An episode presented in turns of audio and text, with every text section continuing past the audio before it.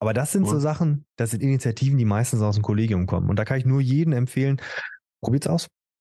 Jeder mhm. probiert euren Schulleiter, eure Schulleiterin zu überzeugen. Gib mir, lass mich doch einfach ausprobieren. Lass mich ausprobieren und danach berichte ich. Hey, erstmal Basics schaffen. Also klar, ohne funktionierendes WLAN, ohne Infrastruktur, ähm, ohne iPads äh, brauche ich gar nicht groß mir über Gedanken zu machen. Da kann ich das tollste Digitalisierungskonzept haben. Ähm, und ich bin absolut gegen Bring Your Own Device mit A. Es ist total schwierig, das zu administrieren und zu kontrollieren ja. und zu machen und zu tun. Ähm, und B, ist Sorgzeit für eine unfassbare Bildungsungerechtigkeit ein gemeinsames Leitbild oder eine Vision oder ein Digitalmanifest ja. für die Schule zu entwickeln. Weil damit steht und fällt, ob ich sage so, hm, ja, ist unser Anspruch, immer mit der neuesten Hardware und der, der neuesten Software zu arbeiten. Hallo und herzlich willkommen bei Schulgelaber, der Talk, wo wir alle zwei Wochen schulische Themen aus zwei Blickwinkeln besprechen, sofern sie für uns relevant sind. Mein Name ist Christoph, ich bin Schulleiter einer Gesamtschule in Hessen. Hi, und ich bin der Denis, ich bin Unternehmer und ehemals CEO einer Digitalberatung rund um das Thema User Experience. Denis, Endlich hören und sehen wir uns mal. Und weil wir heute die Runde ähm, rund um den Bereich Digitalisierung haben, haben wir es mal richtig Ozo wieder gemacht und sind mal wieder zusammengekommen und sind heute mal übers Internet verbunden. Mal gucken, wie es so läuft. Bis jetzt war das immer der Grund für großartige Outtakes. Ja, aber ich glaube, heute wird es besser. Da bin ich guter Dinge. Ich habe auch extra meine Analoguhr abgelegt. Und ich habe schon gesehen. Angezogen. Ja. Das ist mir schon vorhin aufgefallen. Was ist mit dir los? Du wolltest doch eigentlich nicht mehr eine digitale Uhr am Handgelenk haben. Der äh, äh Winterspeck, der reicht äh, fast bis in den Sommer rein rein. und ich stelle mir vor, mit, äh, mit Smartwatch-Unterstützung und ein bisschen Sport, das wieder ein bisschen mehr im Blick zu haben. Ja, ich bin ein bisschen später dran mit den Neujahrsvorsätzen. Ich mache da mehr so Mitjahresvorsätze draus. Ja, ist ja egal. Fresh Start-Effekt funktioniert ja immer. Hauptsache, man hat ein gewisses Datum. Muss ja nicht immer alles am Neujahr sein. Die, das wird nur ein bisschen anstrengender, das äh, bis zum Sommer hinzubekommen. genau.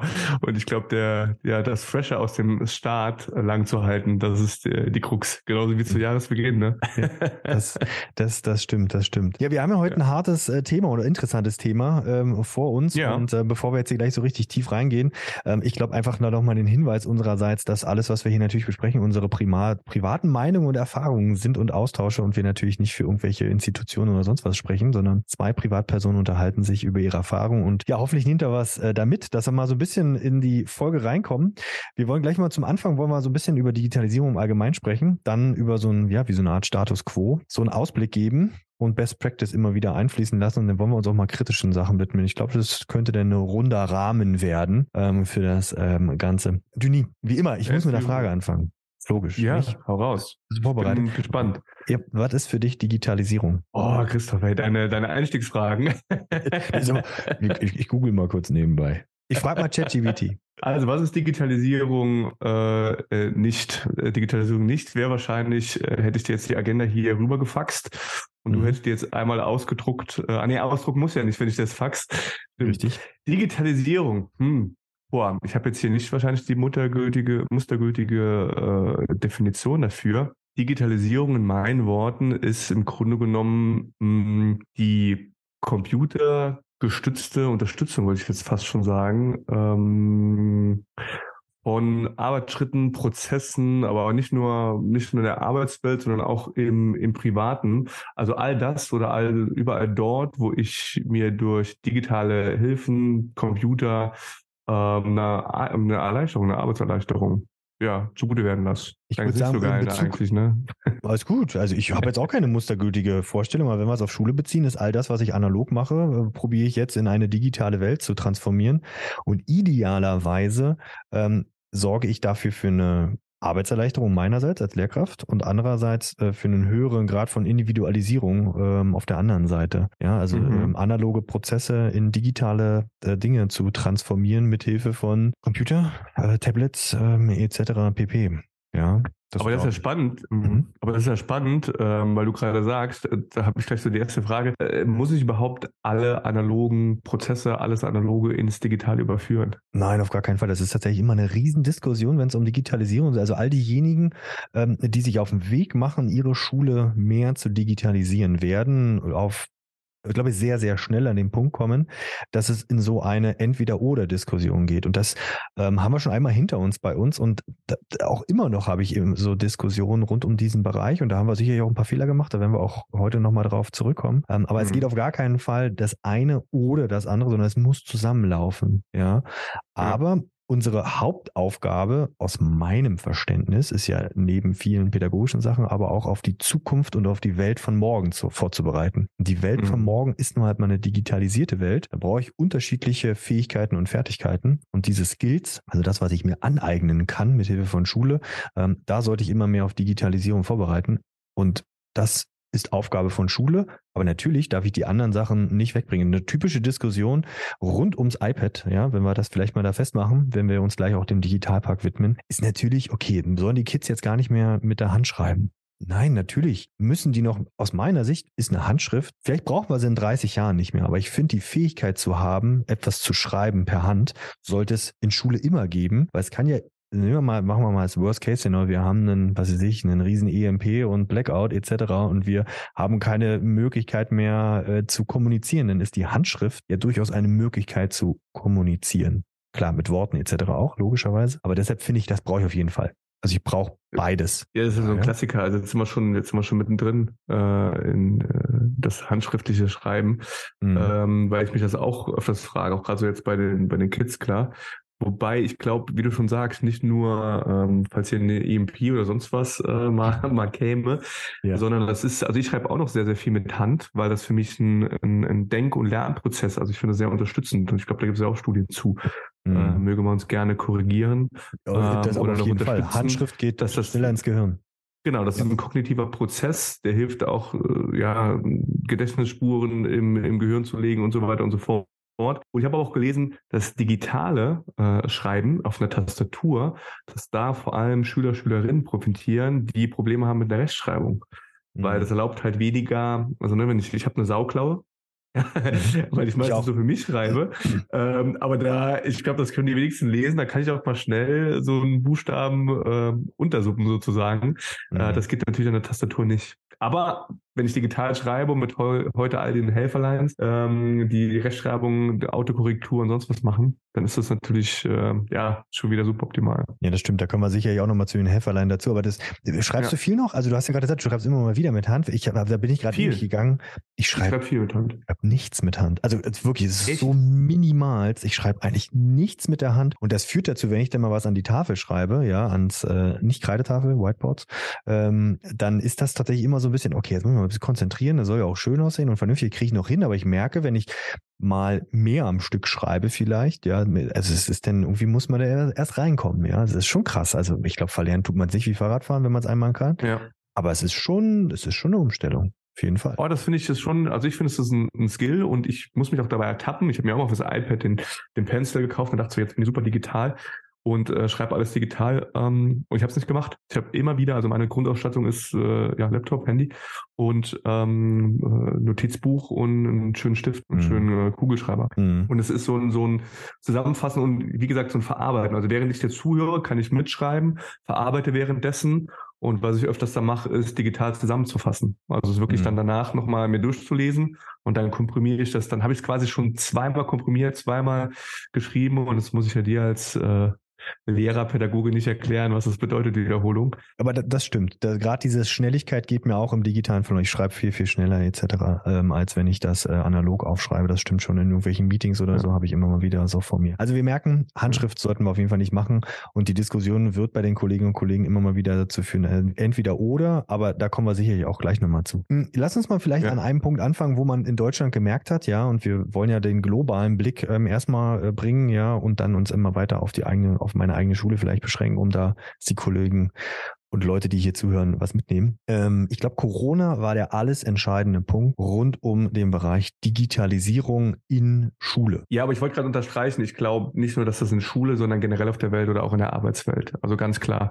Jetzt komme ich natürlich aus einer Digitalfirma, aber ich kenne es auch aus den Austausch dann mit Kundinnen und anderen. Ähm, das war so oder so ein Treiber. Also das kann man mhm. ganz global pauschal sagen, Corona war massiver Treiber für das Thema Digitalisierung. Was hat das bei euch verändert? Also vielleicht kann ich da was nochmal für mich mitnehmen oder wir können den Vergleich ziehen, was das ähm, für uns ja, für Auswirkungen hatte und für euch, weil also ich meine, die, der Wirtschaftsbereich war ja viel länger verpflichtend remote unterwegs als mhm. ähm, die Schulen. Also cool. ich habe letztens mich mit Kollegen unterhalten, wo es denn darum ging, okay, sag mal, wie lange waren wir eigentlich, haben wir die Schule zugehabt? So typisch die Steuererklärung, wie lange war die zugewesen? Ja, das war die Steuererklärung vor, äh, vom letzten Jahr. Und dann war, war ich so in mir gut, ich war irgendwie gefühlt hier jeden Tag vor Ort weiterhin. Aber gefühlt war die Schule nicht lange zu. Das, also klar, nach außen hat man gedacht, oh, die Schulen mhm. waren lange zu. Ich glaube, es waren zwei oder maximal drei Monate. Echt? Nicht länger? Denn, ich dachte auch, das wäre länger gewesen gefühlt. Nee, das war nicht so ultra lange. Du hast dann ein bisschen Wechselunterricht gehabt, aber der Wechselunterricht ist ja dann auch schon wieder einerseits digital, aber auch wieder vor Ort. Du hast dann, das haben wir, wir haben relativ schnell ein Wechselmodell gehabt, ähm, dass wir mhm. schnell wieder Schülerinnen und Schüler vor Ort haben. Aber dass so alles zu war und alles digital war nicht so ultra lange. Aber was hat das bei euch gemacht? Also was war die konkrete Veränderung von vorher digital zu Corona während, Schrägstrich nach digital? Ich finde es spannend. Ich habe gerade in meinem Kopf den Vergleich zu äh, Schule gezogen. Ähm, auch wie du sagst, ich hatte gar kein Schulkind, aber was ich so mitbekommen habe, auch von, von dir. Ich glaube sogar, dass die Herausforderungen, die Änderungen sehr ähnlich waren. Äh, und zwar, die größte Veränderung war, wir waren vorher sehr, sehr viel bei Kunden und Kundinnen vor Ort mhm. ähm, für Workshops, für Themen, also sehr viele Kundenbesuche. Die gab es mehr oder weniger von heute auf morgen nicht. Aufgrund verschiedener Policies, die die Firmen hatten, ähm, aber auch Grund aus, also auch Mitarbeiter, Mitarbeiterinnen gegenüber ähm, gesundheitstechnischen Kunden. Und wir waren quasi auch von heute auf morgen remote. Jetzt war das eine Digitalfirma, da war das nicht ganz so schwer. Ähm, die, die größte Umstellung war es dann, Workshops ähm, online, remote durchzuführen. Das war einfach ein anderes äh, Doing. Und auch da, glaube ich, hatten wir die gleiche Herausforderung wie wahrscheinlich ihr als Lehrer, Lehrerin und genauso wie die Schüler, Schülerin, nämlich ähm, Ausstattung, Hardware. Also wir mussten mhm. dann erstmal auch mal die Mitarbeiter mit der richtigen Hardware, damit die mhm. auch zu Hause optimal arbeiten können. Sprich äh, Kamera, äh, Laptops, ähm, Mikrofon und so weiter und so fort. Und das gleiche auch bei den Firmen, mit denen wir gearbeitet haben. Ich glaube, mhm. ähnlich äh, ging es ja auch in den, in den Schulen. Und dann nochmal ein neues Miteinander, ein neues, ähm, ja, wie arbeiten wir denn zusammen?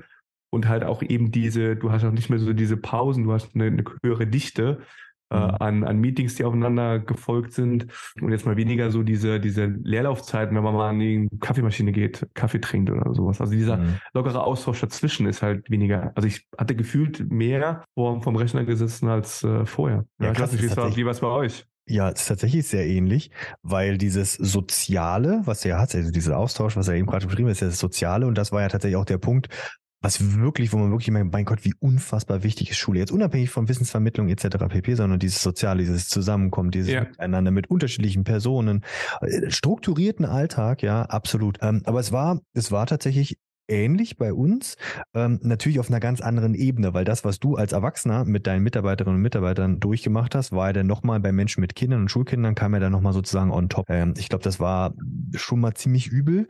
Ähm, plus, Du musstest es irgendwie ja hinbekommen, ausstattungstechnisch da was hinzubekommen und hattest natürlich auch den größten Einfluss, den er hattest, war eine stabile Internetverbindung. Das war ja. für mich persönlich, der eine sehr schlechte Internetverbindung immer noch hat, ja, ja, ist das der größte Faktor gewesen, der am nervigsten war, der dafür geführt hat, dass ich auf jeden Fall auch in der Schule, weil da, wir, ein Glück, ja, ähm, wir hatten zu dem Zeitpunkt schon WLAN in der Schule, Deshalb habe ich das in der Schule gemacht. Ansonsten wäre das von zu Hause aus, wäre das nicht möglich gewesen.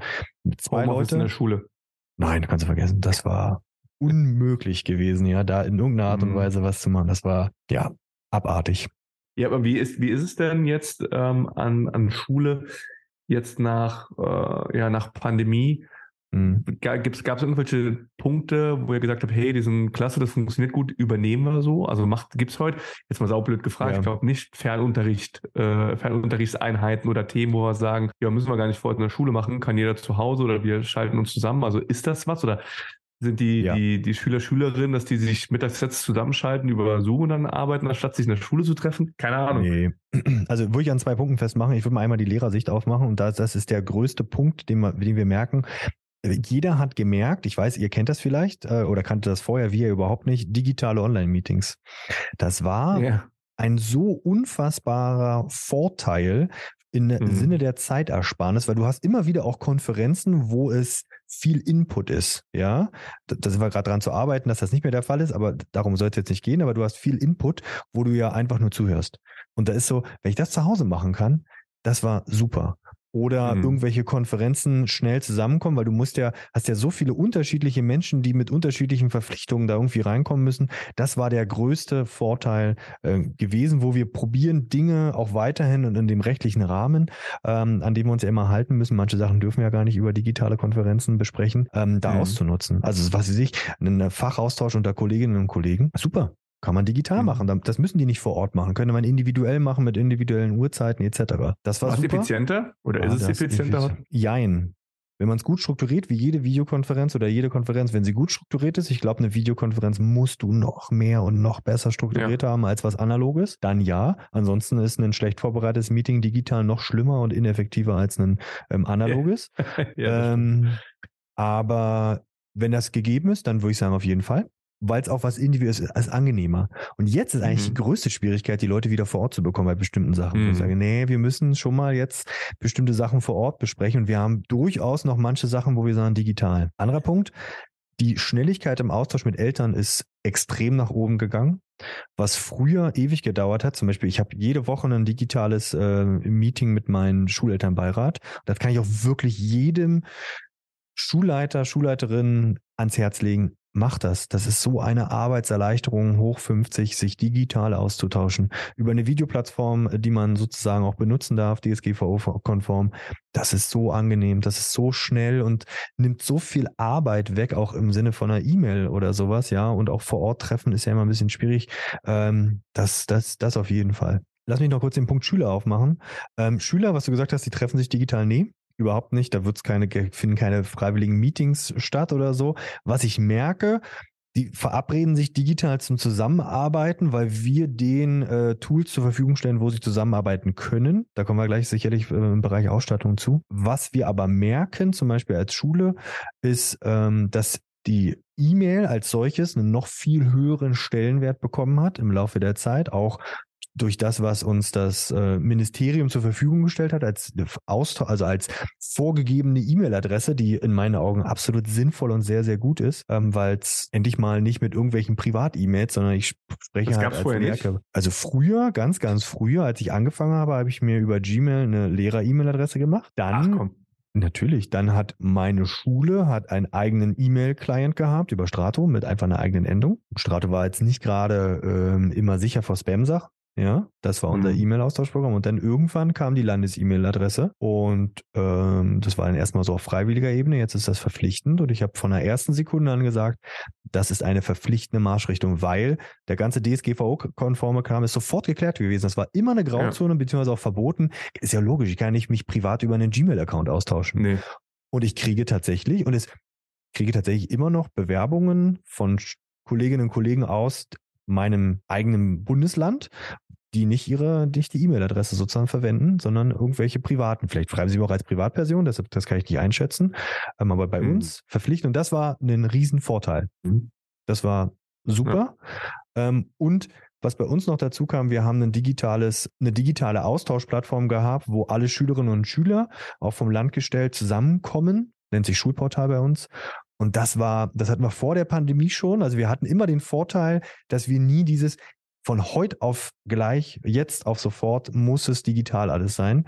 Wir waren vorher schon sehr digital unterwegs und haben bestimmte Schritte ne? sozusagen, ne? genau, und konnten damit arbeiten. Das war eine riesen Arbeitserleichterung. So dass ich jetzt, wir haben kein Klassenbuch mehr analog, alles digital und das sind sicher sind Auswirkungen ähm, noch aus der äh, Corona-Pandemie. Was? Und glaubst du, wie, wie ist die nach deiner Einschätzung die aktuelle Lage in, in Deutschland Thema Digitalisierung an Schulen? Also ich weiß, ihr seid ja auch eher eine Schule, jetzt progressiver unterwegs ist, vermeintlich als vielleicht manche andere noch Sicht, was stand Digitalisierung, äh, Digitalisierungspakt, der ist ja auch schon ein paar Jährchen alt. Wie der Digital, an? Ja, der Digitalpakt. Digital ja. Genau, der kam ja 2019 und wenn man das äh, gesamtdeutschlandlich äh, betrachtet, sämtliche Quellen, die wir hier sozusagen verwenden und äh, als Vorbereitung gemacht haben, die hauen wir unten in die, äh, in die Podcast-Beschreibung mit hinein, also könnt ihr euch gerne da anschauen.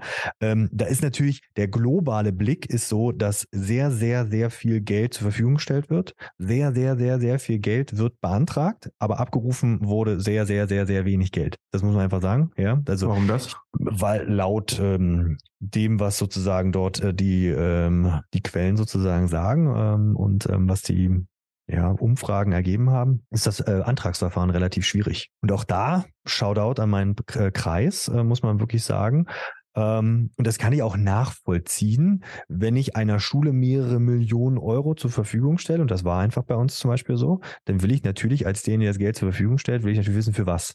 Und da ja. kommen wir wie in dieses Spannungsverhältnis Zeit, ja, da, da gehe ich gleich nochmal ein bisschen intensiver drauf ein. Und das steht eventuell nicht zur Verfügung. Also sprich, ich glaube, dass dieses, und das, das ist sozusagen auch die Begründung, was dort gegeben wird, dass das Antragsverfahren viel zu umständlich ist, viel zu schwierig ist, um die Gelder im Endeffekt abzurufen. Weil mhm. sich Lehrer, können wir gleich das Webseitenproblem aufmachen, Lehrer Schulleiter in ihrer Freizeit, weil neben dem Ganzen, was sie noch so machen, ja, ähm, kam das sozusagen noch on top, in Anführungsstrichen.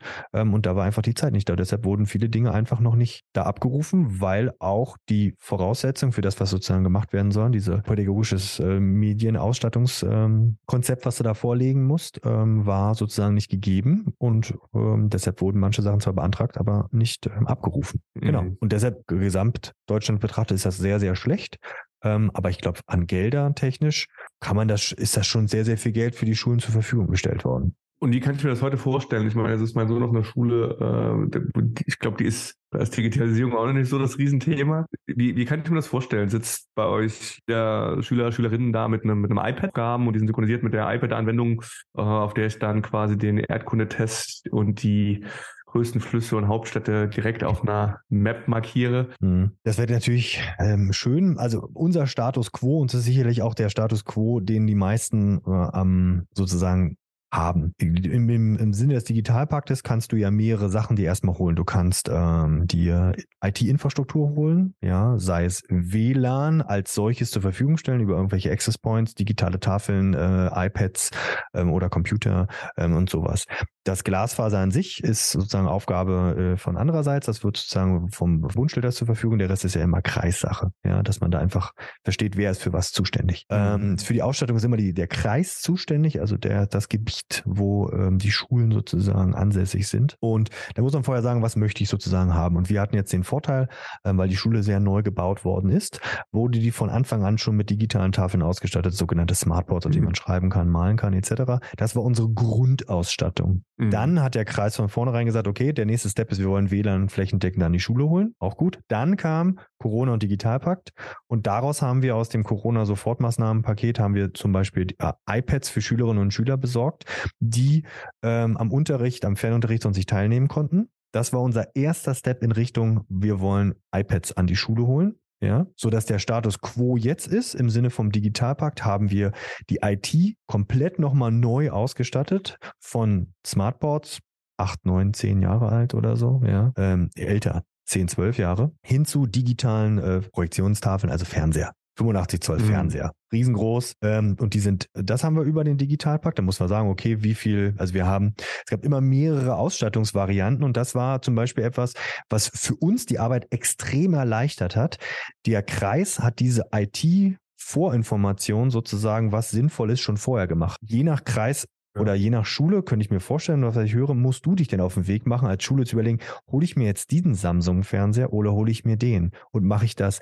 Und das ist sicherlich auch ein Hemmschuh, der wirklich richtig schwierig ist. Boah, hat auch einen, der Ahnung hat und ja. der äh, noch, noch kognitive Kapazität hat. Aber, aber wie, wie ist es denn äh, konkret nochmal, also Thema, jetzt habe ich ein iPad da als Schüler, mhm. Schülerin. Ne? Also ich höre das so oft, und habe auch, auch so im Freundeskreis schon mitbekommen, so klingt immer so cool, so hey, wir arbeiten alle mit iPads und wenn ich dann frage, was, was macht man da drauf? Ja, so Arbeitsblätter und die ähm, füllen die dann mit dem Adobe Reader auf dem iPad aus. Da denke ich mir so, hm, ja, also das ja. ist für mich nicht Digitalisierung. Nee, äh, ist es auch nicht, ja. Es ist, ähm, nee, das ist das Analoge als Kopie vor sich haben. Digital gemacht, genau, weil also es gibt ja, ja ähm, wir hatten uns schon mal drüber unterhalten, es gibt ja ganz viele wirklich smarte ähm, ja, äh, Lernsoftware auch. Also ich weiß gar nicht, ob du es wusstest, aber ich war ja mal Software-Tester zu Studienzeiten für nee. ja, ja, ja. Mein, mein Job war, Software kaputt zu machen und zwar im Bildungsbereich. Also ich habe mhm. für einen Softwarehersteller, der für Schulen für Erdkunde, Mathe, Fremdsprachen etc. für Smartboard Software entwickelt hat für die jeweiligen Klassen. Und ich habe zum Beispiel mhm. ein Thema war damals äh, für, für Erdkunde. Da habe ich mich immer äh, sehr schön blamiert, wenn sich, ich, ich weiß, noch, ich musste irgendwie Reykjavik markieren und äh, ich wusste nicht mehr, ob das eine Stadt oder ein Fluss ist. Ja, so schön geoutet. Das will ich aber nie ja. wieder vergessen.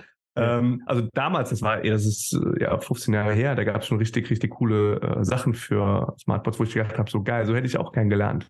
Mhm. Und ich meine, da kann man ja heute richtig coole Sachen machen, aber wie ist da der Stand? Also wie wir sind das? jetzt an dem Stand, dass wir eine flächendeckende IT-Ausstattung haben. Das ist so der erste Punkt. Wir können sagen, Haken hinter.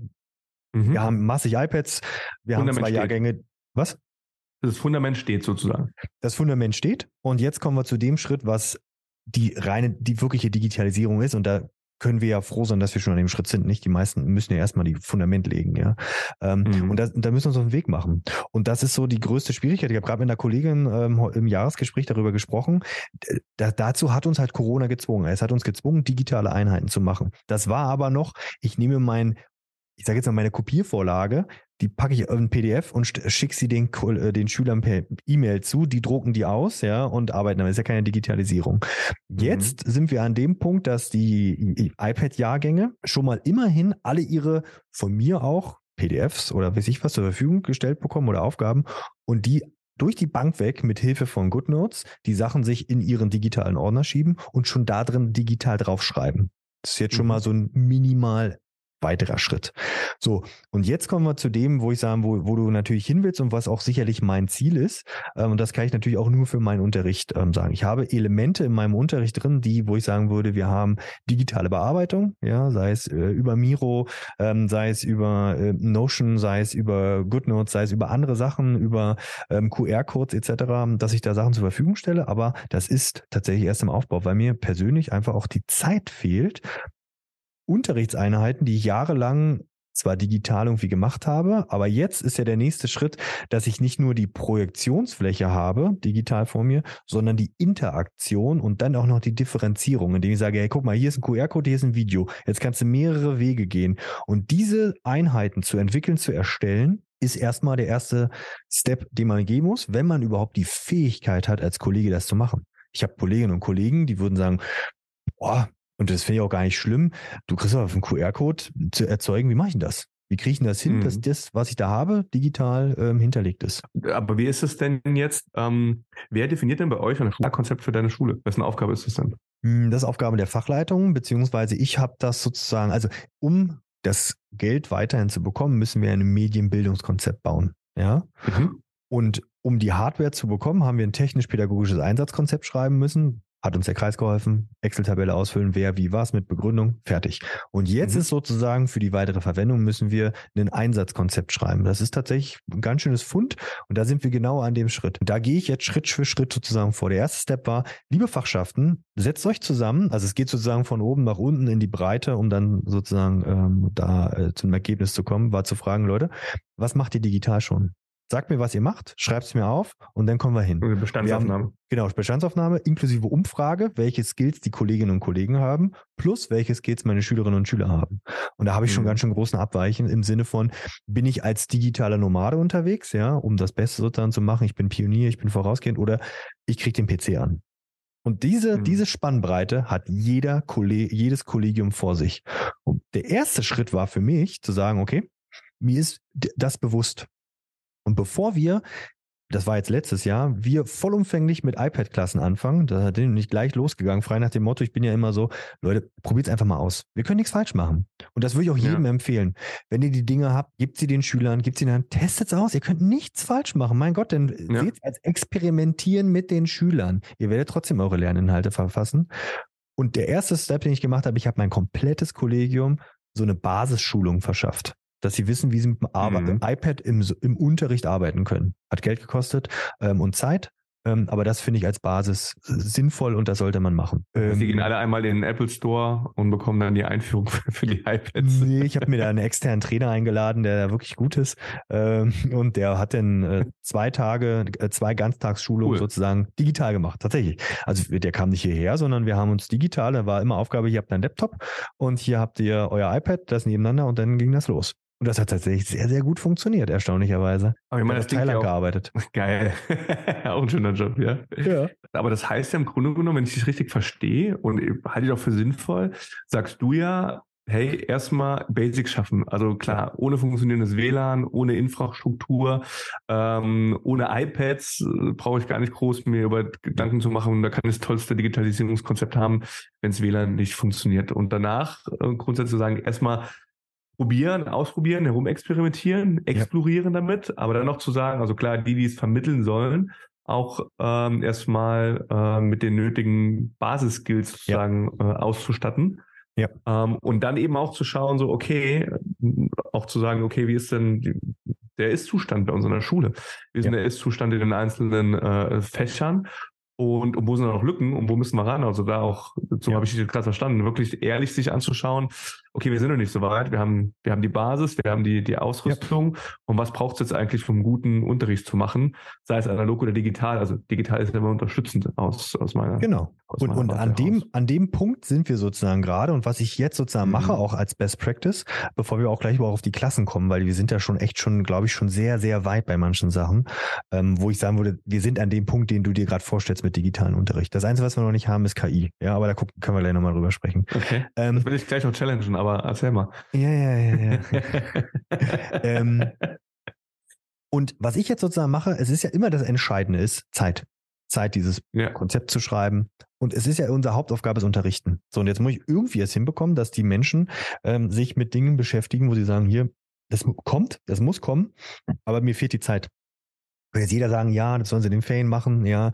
Ja, aber auch da haben wir andere Sachen zu tun, beziehungsweise ähm, dürfen wir auch mal frei haben und Ferien haben. Aber egal. Ähm, und was ich jetzt sozusagen gemacht habe, okay, jede Fachschaft bekommt von mir ähm, oder bekommt von der Schule die Möglichkeit, einen Fachschaftstag zu haben. Im Sinne von, ihr könnt euch zusammensetzen. Wir sorgen dafür, dass euer Unterricht adäquat vertreten wird. Ähm, ich besorge euch also Zeit, Arbeitszeit und ich gebe nur vor, ihr müsst digitale Unterrichtseinheiten entwickeln. Mit Kollegen zusammen, weil ich glaube, und das ist so das Entscheidende, ich glaube, ganz viele haben schon digitale Unterrichtseinheiten irgendwie zu liegen, die wirklich schon gut sind. Und dann werden sie da ähm, sozusagen, können sich da zusammensetzen und eine Einheit gemeinsam entwickeln. Jetzt ist bei mir natürlich auch noch äh, die große Herausforderung, dass ich das auch noch nach Hauptreal- und äh, Gymnasialniveau staffeln muss und inklusiven Unterricht auch noch am Start habe. Ähm, aber prinzipiell das ist sozusagen die Basis. Ich sage, ich gebe euch Zeit, aber ich lege sozusagen fest, wenn ihr das zieht, dann möchte ich, dass da eine konkrete, handhabbare Unterrichtseinheit ähm, rauskommt. Das ist der erste Step. Der zweite Step ist Austausch im Kollegium Best Practice. Ich habe ganz viele Kollegen, also ich habe jetzt zum Beispiel ein Video gemacht zu ähm, Worksheet digital, ja, oder ähm, Arbeitsblätter digital, ja, kann man beides mal unten verlinken. Und eins davon habe ich bei einer Kollegin gesehen. Der hat gesagt, was ist denn das geil? Cool. Und diese Best Practice Sachen, die müssen ins Kollegium getragen werden. Und dafür haben wir immer so einen, so einen Austausch Austausch, das läuft über einen Kollegen, der sagt, ah, hier, guck mal, guckt euch das mal und dann geht das so wie so eine Mail an alle raus, schaut euch das mal an, können wir mal austesten. Und dann ist sozusagen, finde ich, Leitungsaufgabe, die Möglichkeiten geben, sich da Zeit zu nehmen, aber auch zu sagen, okay, hey, wir probieren es aus. Ihr braucht da jetzt eine, eine, eine, App, ja, die kostet so und so viel Geld. Ich gucke ins Schulbudget, das können wir uns leisten und dann hole ich es mir an die Schule und das wir austesten können. Und, und, habt ihr dann auch, weil du gerade eben das Thema Zeit, also ich, was selbst es ist, ähm, ich weiß es nicht, ich bin ja keine Lehrkraft, ähm, aber das ist ja immer der, der Endgegner neben all den anderen Themen, die es äh, so gibt. Jetzt lese ich ja auch hier von, von Lehrkräften, die die iPads dann im, im Sommer in, in den Ferien warten. Ähm, ist eine Idee zu sagen, hey, ich stelle jetzt als Schulleiter, Schulleitung wie eine Art größeres Miro-Board zur Verfügung, vielleicht nach Fächern geklustert, keine Ahnung, und sagst so, hey, da darf jeder mal seine Best Practice zum Thema Digitalisierung in dem digitalen Tool, das das Ganze unterstützt, mhm. mal ähm, äh, zusammenfasst sodass das Ganze wachsen kann. Also wie so eine Art digitale Bestandsaufnahme zu machen, mhm. mit Miro alle einzuladen anstatt E-Mail. Und da, also kann ich mir gerade vorstellen, äh, wenn da jeder so seine Templates, Sheets, Links oder sonst was schon mal reinpackt, habe ich schon mal eine ziemlich geile Basis, mit der ich starten kann. Ja, ja, auf jeden Fall. Also ähm, das, tatsächlich haben wir sowas. Also wir haben sowas, mhm. aber es muss immer wieder die, die Kollegen erinnert werden, bitte schaut doch mal da rein, weil da sind so Strukturen, ja, ja, die müssen erstmal wachsen. Wir ja, haben eine super gute Cloud, wo die Sachen einfach da liegen. Wir haben mhm. tatsächlich ein äh, digitales Kanban-Board, um Arbeitsprozesse da zu Ich muss halt immer wieder erinnern, weil man so Strukturen muss man erstmal aufweichen. Ist neu, ist immer noch neu. Genau. Genau, und das, das ja. braucht seine Zeit. Und wir haben da tatsächlich Padlets, die denn, wo man sagt, hier, guck mal, da haben wir die und die Einheiten drauf, das und das. Und ähm, genau, das müssen wir ähm, sozusagen halt haben und zur Verfügung stellen und transparent machen und ähm, den Kolleginnen und Kollegen sagen und zeigen. Und da muss ich ganz ehrlich sagen, das Entscheidende ist, dass man, also das merke ich jedenfalls, wo ich sage, wir sind da echt, wir haben, wir haben Sachen, wo die Kids halt programmieren. Also ich habe, ich, wir haben Kurse gehabt in der achten Klasse, sind hier Hacker School hat sich das genannt, ähm, oder der Informatik Biber für etwas kleinere. Da haben die irgendwelche äh, Webseiten programmiert und zwar cool. auch remote. Da hat sich der Kollege, der das betreut, hat sich zugeschalten über den Computerraum und dann haben die angefangen zu äh, programmieren. Ja. Mhm. Aber das sind so Sachen, das sind Initiativen, die meistens aus dem Kollegium kommen. Und da kann ich nur jedem empfehlen, Probiert's aus. Jeder mhm. probiert euren Schulleiter, eure Schulleiterin zu überzeugen. Gib mir, lasst mich doch einfach ausprobieren. Lasst mich ausprobieren und danach berichte ich, wie es war.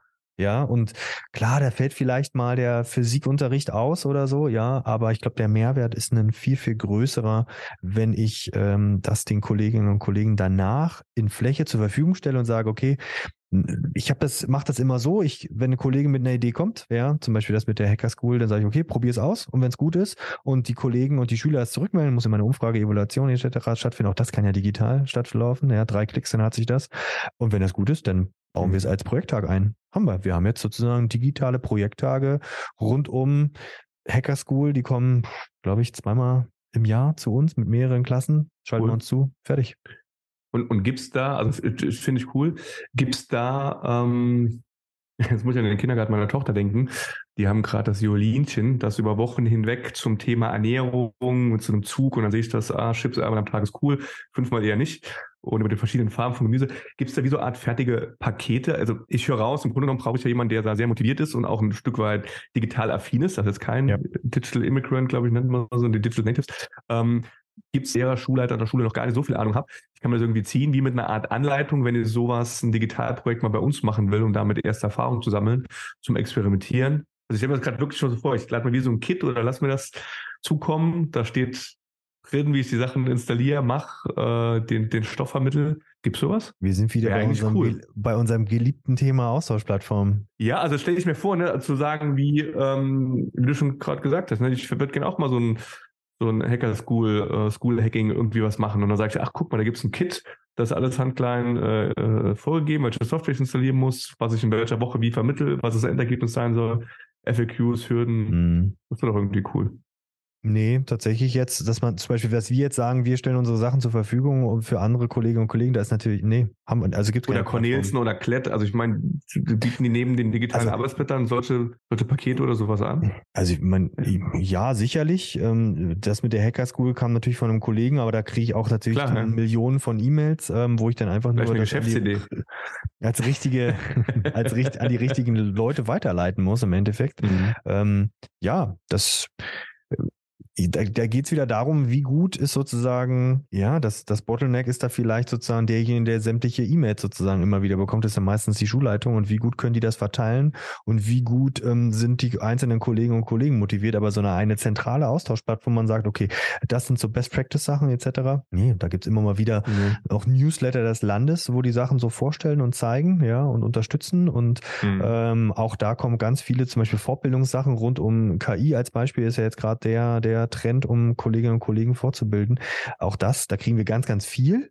Aber es muss halt weitergeleitet werden ans Kollegium und es muss halt irgendjemand auf dem Schirm haben und so das sehe ich als Leitungsaufgabe zu sagen, jetzt bildest du dich doch bitte mal da fort. Mach doch mal bitte das.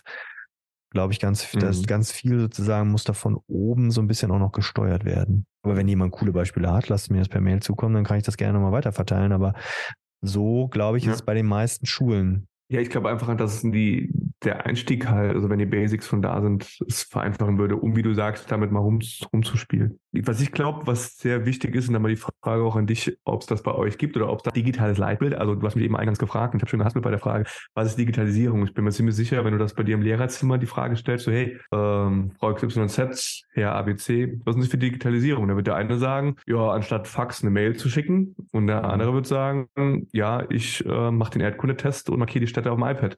Also gibt es da irgendwie so eine Art Digital Maturity oder wo ich sage, hey, das sind irgendwie unsere, unser Manifest, unsere fünf, sechs, sieben, acht Punkte. Das ist für uns Digitalisierung.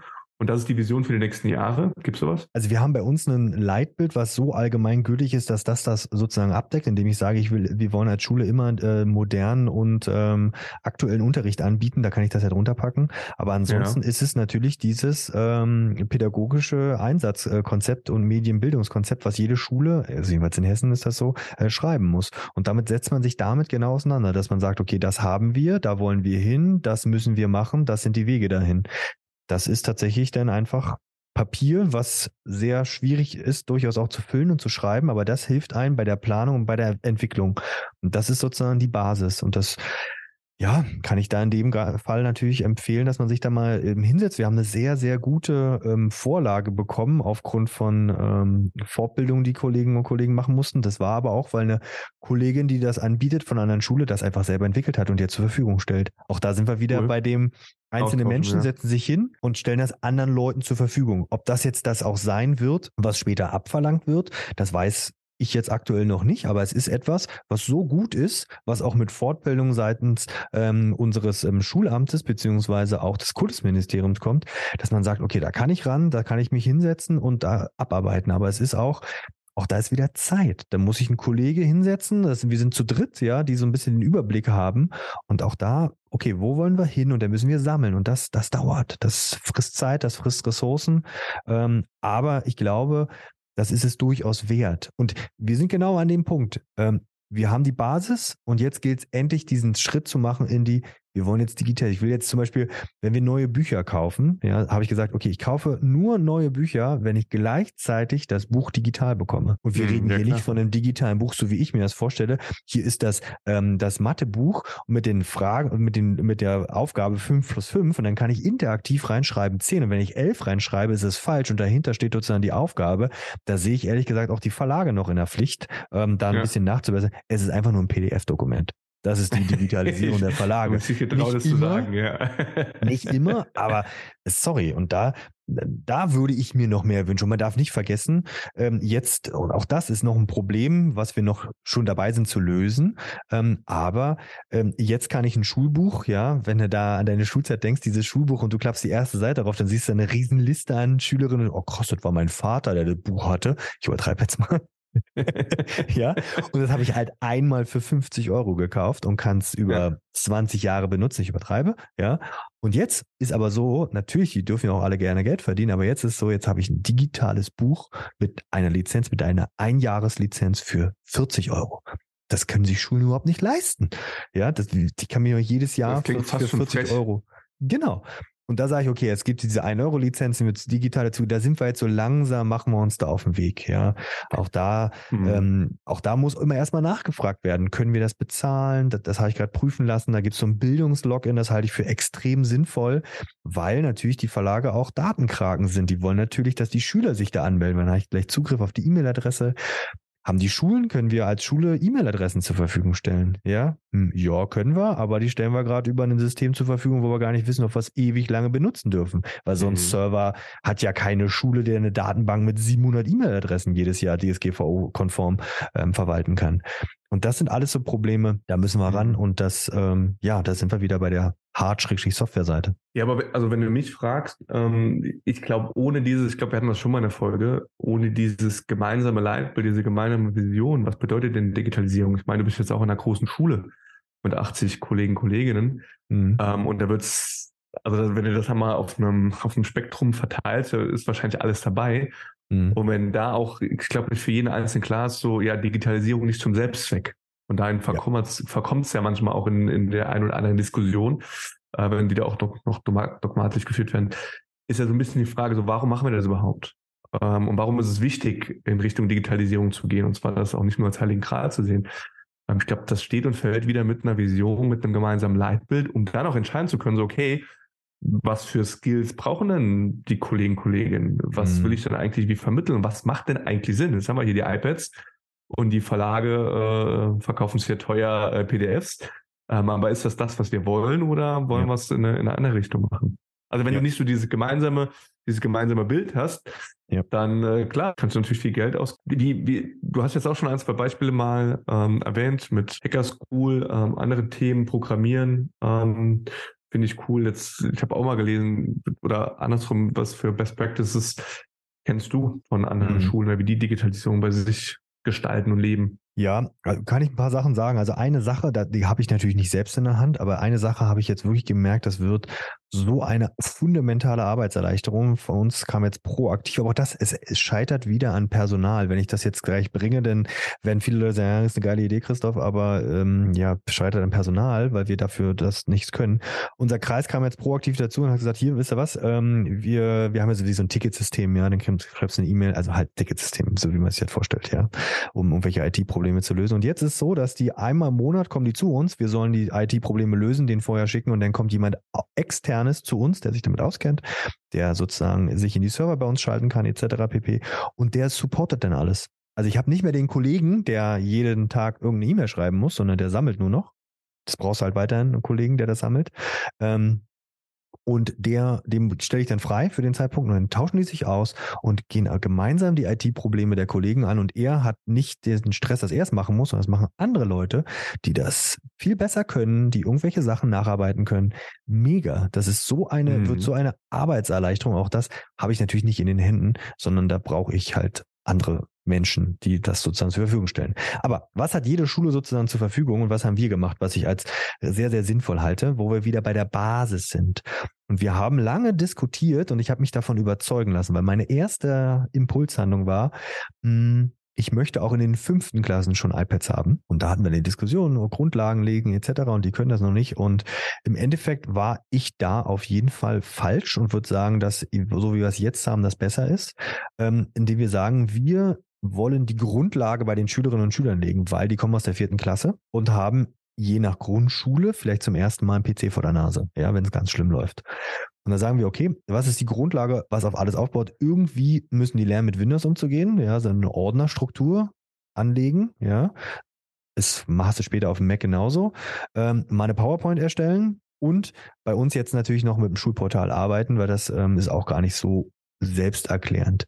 Und wie machen wir das? Ohne dass die Kinder nochmal extra Unterricht haben. Wir haben uns zusammengesetzt, haben überlegt, okay, wir haben hier so Lernzeiten. Ja, bestimmte Fächer haben Lernzeiten bei uns. Ähm, die Kollegen, die das den Begriff kennen, wissen, was damit gemeint ist. Ähm, also eine extra Zeit, wo sie bestimmte Sachen abarbeiten können. So, und wir haben gesagt, okay, wir möchten eigentlich ungern, weil so ein Fünftklässler bei uns hat so zwischen 30 Stunden äh, Unterrichtsverpflichtung, ja, äh, ist der sozusagen in der Woche am Start. Ähm, und dann haben wir gesagt, okay, also noch mehr oben drauf packen, oh, das könnte schwierig werden. Dann haben sie Nachmittag, also haben wir gesagt, okay, wir nehmen, wir nehmen ein anderem Fach Stunden weg. Und da hat sich dann ein Fach freiwillig zur Verfügung gestellt und haben dann die Stundentafel ähm, sozusagen ähm, umgeschrieben. nee, Deutsch Deutsch tatsächlich. Also das Fach Deutsch, Deutsch hat was äh, von sich weggegeben, hat gesagt, okay, wir können unser Curriculum so anpassen, dass das funktioniert. Dann ging das durch die mhm. Gesamtkonferenz, Schulkonferenz ähm, etc. Wir schaffen es ja trotzdem, unsere Lerninhalte anzupassen, weil wir einfach nur sozusagen eine Lernzeit, die diesem Fach so ein bisschen zugeordnet war. Die Pflichtstundenanzahl kriegen wir ja trotzdem noch um, aber wir haben sozusagen das, was wir über andere Budgets zur Verfügung haben, wir genommen. Und wir machen jetzt IT-Unterricht wo wir einfach sagen, hier, wir haben ein Jahr lang, haben die fünften Klassen bei uns eine gewisse Summe X an IT-Unterricht und das ist Grundlagenschulung. Und das Schöne ist, da brauche ich keinen geschulten Kollegen zu. Das kann jeder. Einen Ordner anlegen, fast ähm, jeder, ähm, kann ich einem Schülerinnen und Schüler vermitteln, weil das brauche ich ja auch. Ja, und das ist eine mhm. riesen Arbeitserleichterung, weil ich weiß, wenn ich in der sechsten Klasse jemanden übernehme oder da reinkomme und sage, oh, wir machen jetzt eine PowerPoint, dann brauche ich erstmal erklären, was eine PowerPoint ist und ich weiß, wie man einen Ordner anlegt. Ja. Jetzt frage ich mich, also erstmal cool und auch die anderen Projekte. Ähm, jetzt, jetzt frage ich mich, also klar, das klingt immer alles sehr punktuell auch, ein Projekt hier, ein Projekt da, also besser als nichts und per se cool.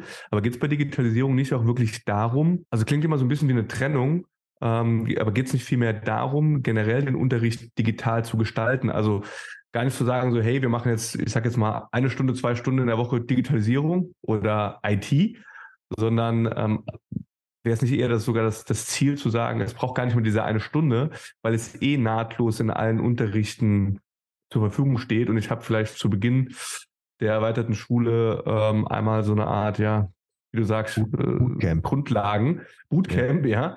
weil, also da muss man doch irgendwie hinkommen, dass ich sage, dass es sich gar nicht mehr so viel anfühlt, wie jetzt machen wir hier äh, Englisch, dann Mathe, dann Deutsch und jetzt ist IT und Digitalisierung dran und wir gucken uns mal die iPads an, sondern dass es mehr oder weniger fließend ist und es sich auch natürlich anfühlt, nachdem ich die Basics genauso wie lesen, schreiben, rechnen, Umgang mit digitalen Medien und Hardware und nebenher natürlich über Projekte das Ganze nochmal vertiefen. Genauso mache ich es ja im Analogen auch, indem ich eine Sprachreise ins Ausland mache oder Schüleraustausch.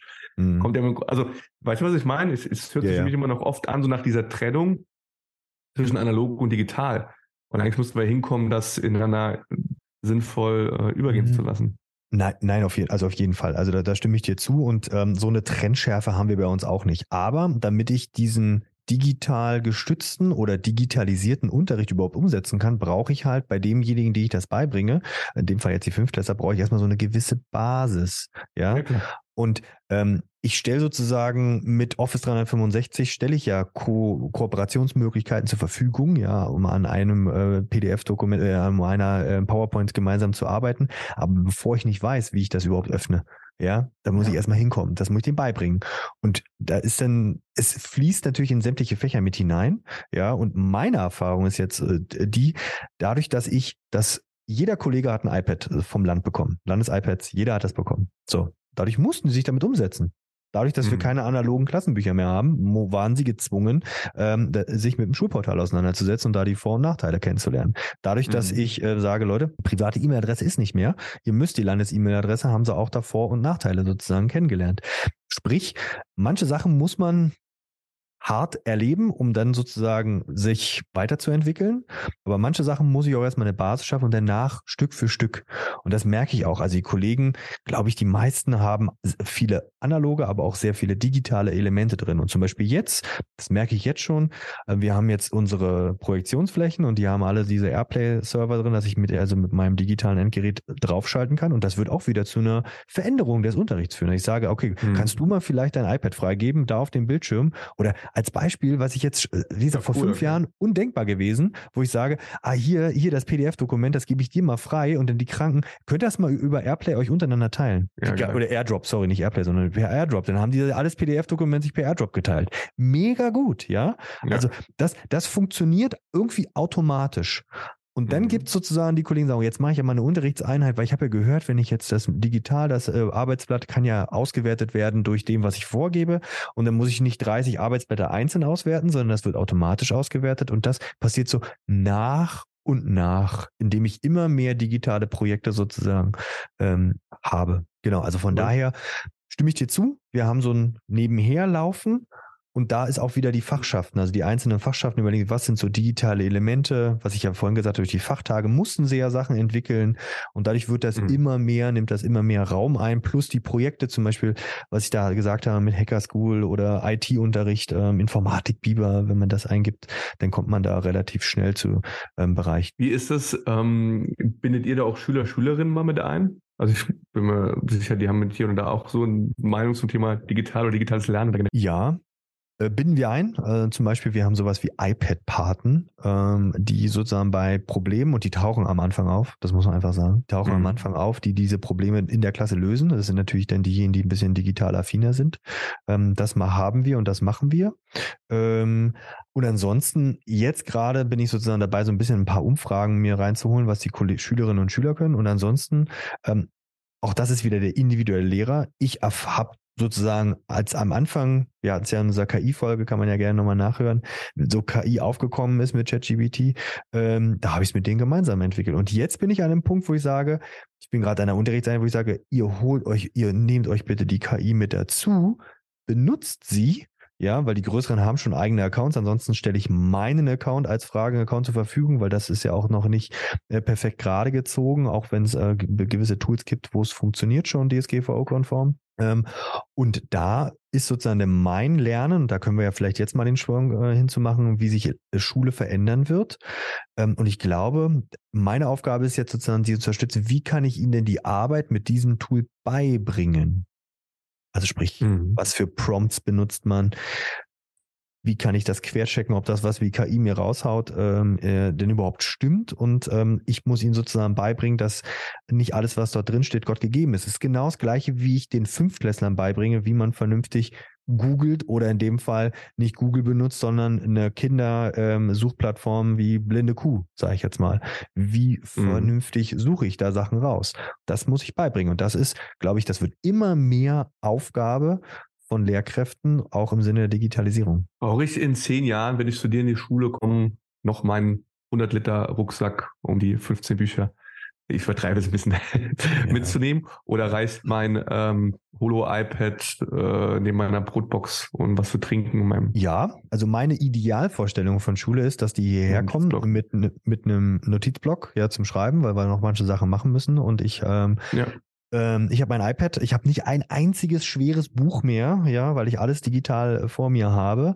Ähm, und dann äh, habe ich sozusagen nicht mehr den Deutschunterricht, sondern ich habe gerade das Projekt ähm, X zum Beispiel als Beispiel, ich habe jetzt das habe jetzt ein Projekt, diese, es gibt ja so 17 Ziele der Vereinten Nationen, ähm, Zukunftsziele ähm, für nachhaltige Entwicklung. Ja, und da kann ich, da kann ich ja alles mitmachen. Da geht es um Armut, da kann ich was schreiben, da kann ich was entwickeln, da kann ich was forschen, etc. So, und dann habe ich jetzt als Zehntklässler habe ich gerade das Projekt Armut. Und dann gehe ich sozusagen zu meinem Lerncoach, das ist die Frau Müller, hin und sage, ey, wie können wie können die da begleiten, wie kann ich da was machen? Und schalte mich in so Projekte rein und ähm, habe dann einen offenen Raum, wo ich mich einfach dann sozusagen hinbegebe, äh, gehe mit Schülerinnen und äh, Schülern gemeinsam zusammen aus unterschiedlichen Jahrgängen, wir bearbeiten da was. Ähm, und ich glaube, da ist der Lehrer immer mehr der Lernbegleiter. Das ist so, glaube ich, die mhm. Schule. Ich habe zehn Jahre gesagt. Schöner Begriff, ja. Erst 100 Jahre, aber. Oder in fünf. Das glaube ich nicht. Ähm, aber so lange dauert es, bis das Glasfaser an der Schule liegt, ja. ja. Ja, cool. Ja, so, so stelle ich mir das ähm, ehrlich gesagt vor. Aber mal gucken, ob das sich so entwickeln wird. Aber ich glaube, es wird immer mehr ähm, zu dem, dass wir schauen müssen, ja, zu Projekten, zu gemeinschaftlichen Entwicklungen. Wollen wir mal ein mhm. paar Gegenargumente, vielleicht jetzt so viel Positives gesagt, ja, aber hast du, hast du vielleicht eine, ja, eine Meinung zu, gibt es auch Gefahren, ja? Ich kann auch eine Sache äh, gleich mal berichten, was ich äh, oder was wir, doch, äh, eigentlich war ich es, der es sozusagen so ein bisschen auf den Weg gebracht hat, aber das haben wir auf jeden Fall falsch gemacht. Das werden wir ab nächsten Jahr wieder ändern. Aber wo siehst du Gefahren? Ja, ich glaube, ich sehe gar nicht so viel Gefahren, ähm, beziehungsweise ich glaube, ein paar Punkte haben wir eigentlich schon angebracht. Das ist im Grunde genommen gleich wie bei KI. Äh, ich glaube, Digitalisierung nicht als Selbstzweck zu sehen, sondern das Ganze immer von mehreren Perspektiven eben zu betrachten. Also sich immer Gedanken zu machen, wie unterstützt es den Unterricht, den, den Lernprozess, Bildung im, im Allgemeinen. Ähm, auch mal kritisch zu hinterfragen, wie du schon so gesagt hast. Also wirklich so diese, sich diese Skills anzueignen. Ähm, wie suche ich richtig? Wie benutze ich die digitalen Medien, Hardware und Co. Ähm, richtig? Und dabei, ja, um es jetzt mal vielleicht so trennscharf zu machen, diese analogen Fähigkeiten, ähm, wie eben ja vielleicht auch Kopfrechnen ja. oder äh, Handschrift ähm, und warum das sinnvoll ist und nicht einfach zu sagen, ja, hat man immer schon so gemacht, äh, machen wir weiter so. Ich glaube, das zu berücksichtigen. Ansonsten sehe ich da in ganz vielen Punkten ganz große Chancen. Ähm, ja, Bildung einfach äh, noch deutlich zu, zu verbessern, zu optimieren, auch effizienter zu machen. Wobei Effizienz klingt manchmal, da bin ich auch immer schnell vielleicht hier und da bei Überforderung. Wenn ich Sache noch mehr und noch schneller machen kann, dann kann ich noch mehr reinpacken. Das meine ich damit gar nicht. Ähm, aber wie du sagst, ein großes Thema ist immer so Zeit, um da so die, die Waage zu halten. Ich glaube, da ist super viel Potenzial. Von daher, ich sehe da gar nicht so viel kritische Thematiken außer dieser, dieser Umgang äh, damit. Ja, ich weiß nicht, wie siehst du es als, als Schulleiter? Ja, ich glaube nicht Effizienz, sondern ich glaube, wie du ja schon selber sagst, ist mit dem Begriff hast ja selber jetzt gerade so, hm, ich glaube, es ist ein individuellerer Unterricht. Ich kann mal unten unter, oh, ja. äh, unter den Dings, da habe ich, kann ich es mal verlinken, da hat die Khan Akademie, hat den Khan Tutor entwickelt mit einem besseren Namen, der mir gerade jetzt nicht einfällt. Das sind echt, also die Khan Akademie kennt man ja, die sind ja, haben ja. gestartet sozusagen, ähm, äh, Bildung in der Welt, äh, individuelle Fördermöglichkeiten voranzubringen, stellen ja alles kostenlos zur Verfügung etc. Und die haben ein KI-Modell entwickelt, äh, welches man zwischen Lehrer und Schüler hin und her schalten kann. Und wenn dann ein Schüler eine Aufgabe rechnet und falsch rechnet, dann erklärt der Khan-Tutor dir, was er falsch gemacht hat und interpretiert, was cool. da vielleicht, wo der Denkfehler ist. Da sind wir Richtung Individualisierung. Wo ich tatsächlich eine Gefahr drin sehe, und das, ja, da muss man halt gucken, ähm, dass ich nicht alles also ich glaube, eine Gefahr ist, mir geht eigene Kreativität verloren. Wenn ich nur anhand von einem guten Prompt einen eigenen Text entwickeln kann, geht mir Kreativität verloren. Ist mhm. durchaus eine Gefahr, finde ich. Ja, der das tatsächlich auch so benutzt. Also ist ja nicht so, dass ich die selber benutze und mit Hilfe von Prompts mir eigene Sachen erstelle, die ich zwar immer noch anpasse, aber das, der Gehirnschmalz, den ich vorher für manche Sachen sehr, sehr lange gebraucht habe, habe ich erstmal ausgesourced. Ja, ja. bin ich ehrlich. Ähm, da muss man hin, dass man da aufpasst, dass da Kreativität nicht verloren geht. Plus, dass nicht noch mehr Gott gegeben hingenommen wird, was das Ding mir ausspuckt. Also der spuckt mhm. ja auch einfach mal wirklich einfach falsche Sachen aus. Und ich ja, finde, das ist eine große Chance für Schule und Bildung im Allgemeinen, den Kindern beizubringen, okay, jetzt challenge doch mal die KI. Ich habe so ja. Beispiele von Kollegen ähm, ähm, äh, gehabt, die dann sagen, okay, mit meinen Schülern testen wir die KI und die Aufgabe ist, die KI den Fehler herauszufiltern und selber herauszufinden, dass die KI, und die kommt ja tatsächlich darauf, ja, habe ich falsch gemacht. Ich hatte es ja schon mal vor einer mhm. Weile bei einem Beispiel gemeint, wo ich gesagt habe, ey, wo hast du denn die Quelle her? Und dann hat sie gesagt, ja, ich mir ausgedacht. Okay, spannend. ja. Und, und, und solche Sachen, da müssen wir, glaube ich, hin. Und jetzt vielleicht zu dem Fehler, den ich vorher gesagt habe. Für mich gehört ja zum Beispiel, das Handy ist halt ein Alltagsgegenstand, gehört zum Leben dazu. Ja, und da habe ich gesagt, okay, ähm, auch um die Diskussionen in den Lehrer- und äh, Räumen wegzuhaben. Was passiert in der Pause mit dem Handy, in der großen Mittagspause, die bei uns ist, ich gesagt, okay, wir geben das frei. Die Kinder dürfen das Handy benutzen. Die dürfen, sofern sie das Schulgebäude noch nicht betreten haben, können sie da draußen vor Unterrichtsbeginn mit dem Handy machen, was sie wollen.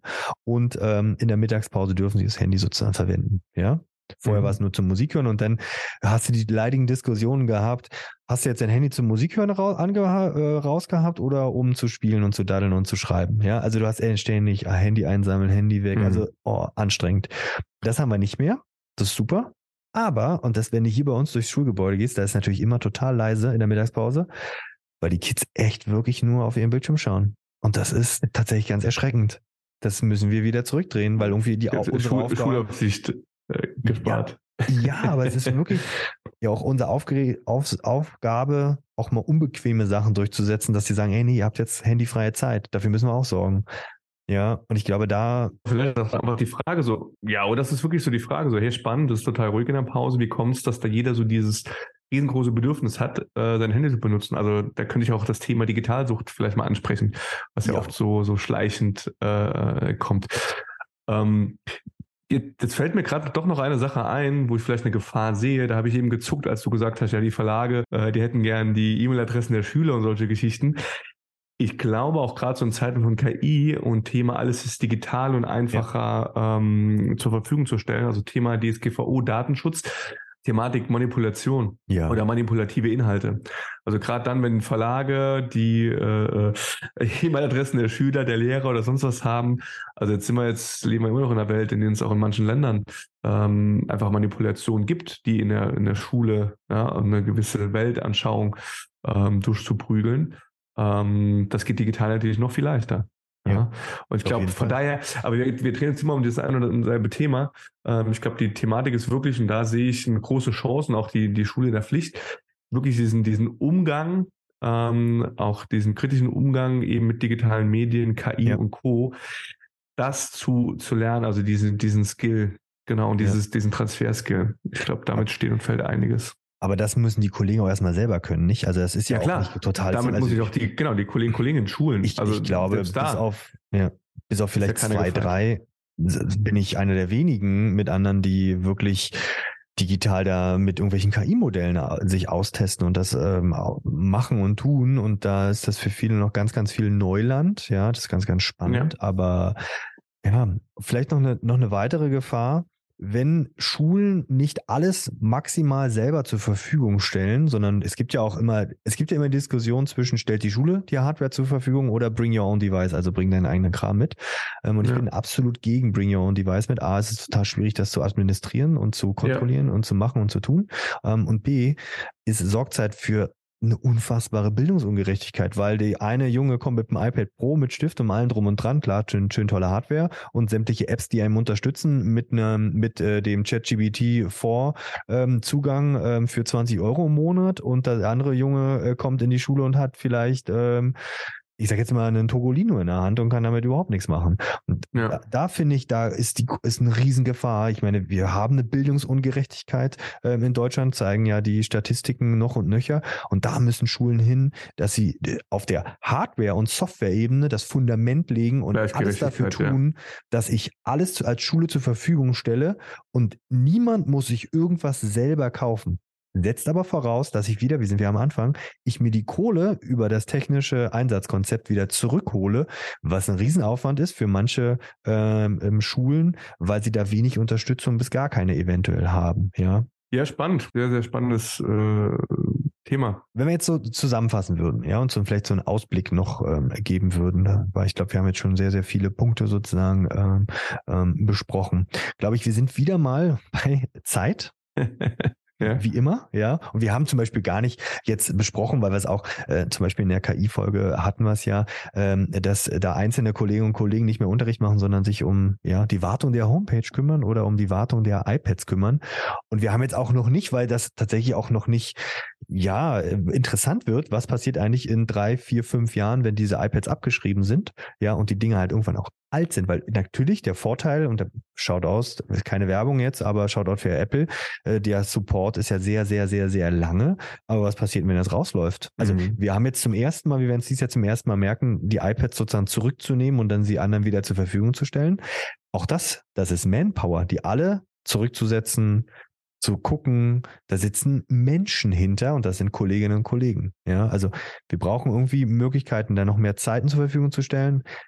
Ausblick, dass man noch mehr Externe sich ins Boot holt? Vielleicht so Leute wie dich? ja, du, du willst mich immer auf die, auf die äh, Seite der, die, ja, ich habe Star Wars nie gesehen, ich kann mich jetzt nur blamieren mit dem Zitat, auf die Schulseite ziehen.